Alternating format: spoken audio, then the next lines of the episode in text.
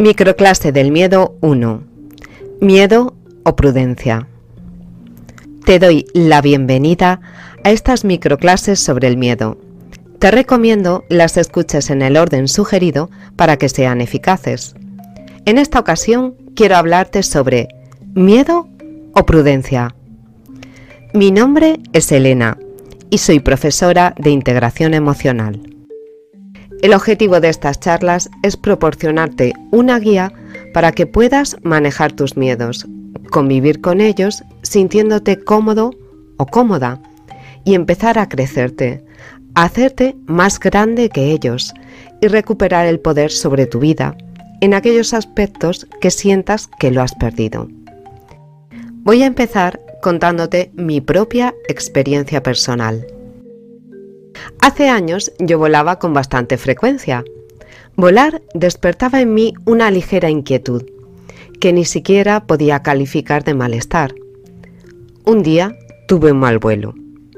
Aterricé de milagro y con todo el pasaje chillando enloquecido.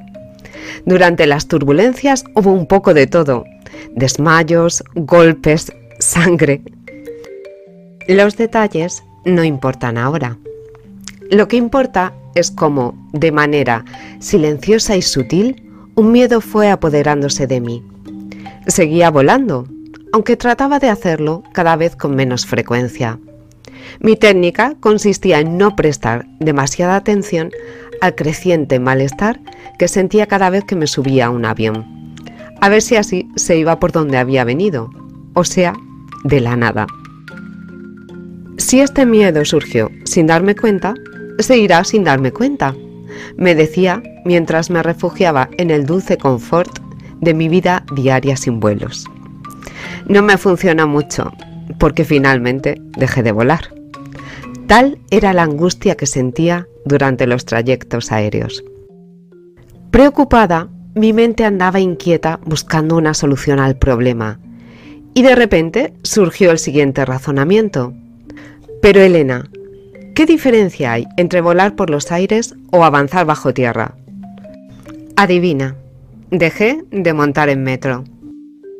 Y tirando del hilo que mi mente me ofrecía para desenmarañar la situación, ¿qué diferencia había entre circular por un subterráneo y conducir un coche por una carretera? Es más, continuamente se oye que el coche es el medio de transporte que más accidentes mortales causa. Como te imaginarás, dejé de conducir. Y llegó un día en que estaba convencida que cada vez que me desplazaba en cualquier medio de transporte podría ser el último día de mi vida. Y el ascensor cuenta como medio de transporte, ¿no? me tocaban escaleras. Vivía con la muerte en los talones. Lo que trato de decirte es, los razonamientos de nuestra mente surgen con la mejor intención, pero no siempre nos cuentan una verdad. A veces se equivocan. No los creas a ciegas. El malestar o sufrimiento que causa el miedo despierta una emoción en nosotros. Nuestros razonamientos no pueden resolver nuestra emoción, de la misma manera que no podemos tomarnos la sopa con un tenedor la textura de la emoción se escapa de los dientes de la razón. El miedo surge a partir de la propia interpretación de nuestras experiencias personales. Nuestros miedos son personales y siempre tenemos dos opciones, enfrentarnos o hacernos los locos. Normalmente elegimos la segunda opción. Es más cómoda, más sencilla y claro, menos dolorosa y el camino más rápido a que el miedo tome el poder de nuestras vidas. Reprimirlo es la forma más efectiva de hacerlo fuerte, hasta que llega un momento en que muchas decisiones de nuestra vida las basamos, de manera inconsciente, en el miedo. Sin darnos cuenta, es el miedo el que elige por nosotros y perdemos nuestro libre albedrío, nuestra capacidad de decidir, nuestra libertad. Es más, a veces queremos tomar una decisión y nuestro miedo nos lo impide. y eso genera sufrimiento en nosotros. A continuación, te propongo una práctica guiada. ¿Por qué un ejercicio? Lo que te acabo de contar puede haberte resultado más o menos cercano. Sin embargo, he descubierto que el aprendizaje sucede desde la emoción, desde la propia experiencia. Puede ser que pasados unos días le comentes a alguien, escuché una pequeña reflexión sobre el miedo y me gustó. Y al preguntarte, ¿qué decía? Probablemente respondas, uff, pues no me acuerdo muy bien. Vamos, que no me acuerdo nada. Pero estaba genial, ¿eh? Sonaba verdad, aunque la verdad que se me ha olvidado. Imagínate que alguien me pregunta, ¿cómo superaste el miedo a volar? Anda, pues no me acuerdo. no te lo podrías creer, ¿verdad? El aprendizaje sucede desde la propia emoción y de esa manera nos convertimos en lo que aprendemos. Durante el ejercicio trataré de guiarte en tus propias emociones. Ejercicio 1. Miedo o prudencia. Te voy a pedir que busques un sitio cómodo y tranquilo en el que estás relajado o relajada sin que nada ni nadie te distraiga. Durante el ejercicio puedes cerrar o entornar los ojos, como te sientas más cómodo. Lo importante es que te prestes atención a ti y no a lo que hay fuera de ti. De la misma manera en que cuando estás con un amigo te haces todo oídos para él o para ella. En estos momentos, tu amigo eres tú. Toma una inspiración profunda y exhala. Siente la respiración ocurriendo en ti, sin que tú hagas nada porque así sea.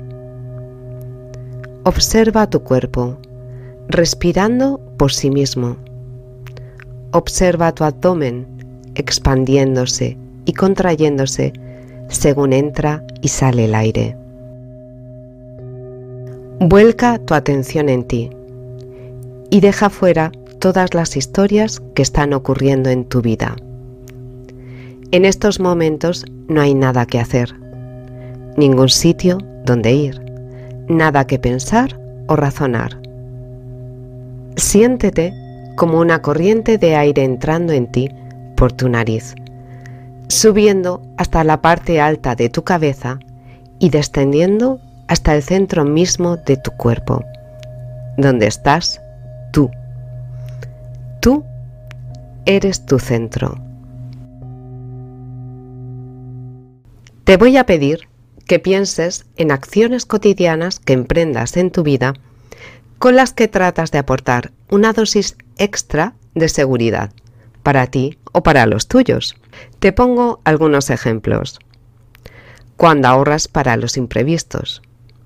Cuando acudes a tus revisiones médicas como rutina de prevención. Cuando subes a un avión, te abrochas el cinturón y compruebas que está correctamente enganchado cuando conduces por la autopista y respetas los límites de velocidad. O durante esta pandemia, cuando te pones la mascarilla para salir a la calle, cuando extiendes el gel desinfectante por el carrito de la compra, cuando pasas junto a un grupo de gente tratando de mantener las distancias. Piensa también en decisiones supuestamente duraderas que has tomado en tu vida al elegir un trabajo, una forma de vida o un sitio para vivir.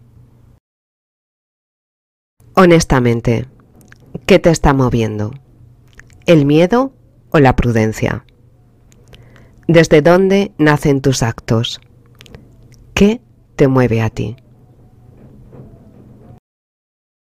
Respira profundo e identifica una situación en la que hayas detectado que es el miedo lo que te mueve. Trata de revivirla, de situarte en ella en estos instantes. Date cuenta cuánto tu miedo elige por ti,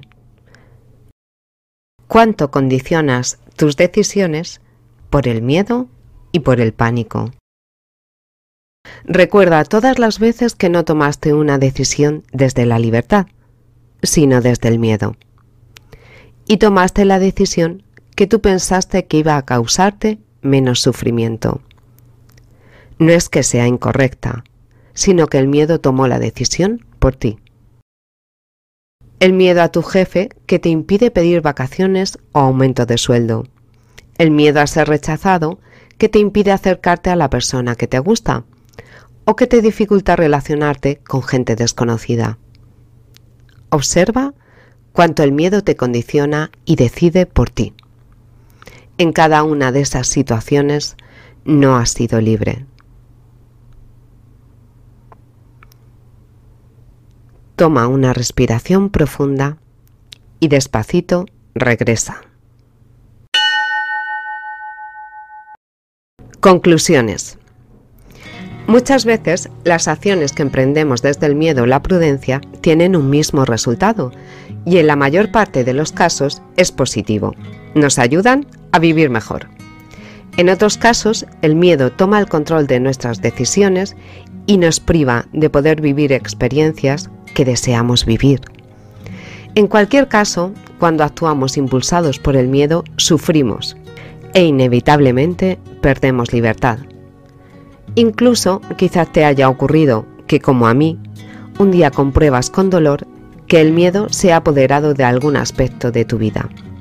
El objetivo de estas sesiones es mirar, conocer y aceptar nuestros miedos, para transformar la motivación que nos mueve, para transformar el miedo en prudencia. ¿Te animas a seguir? Entrenamiento 1. Miedo o prudencia.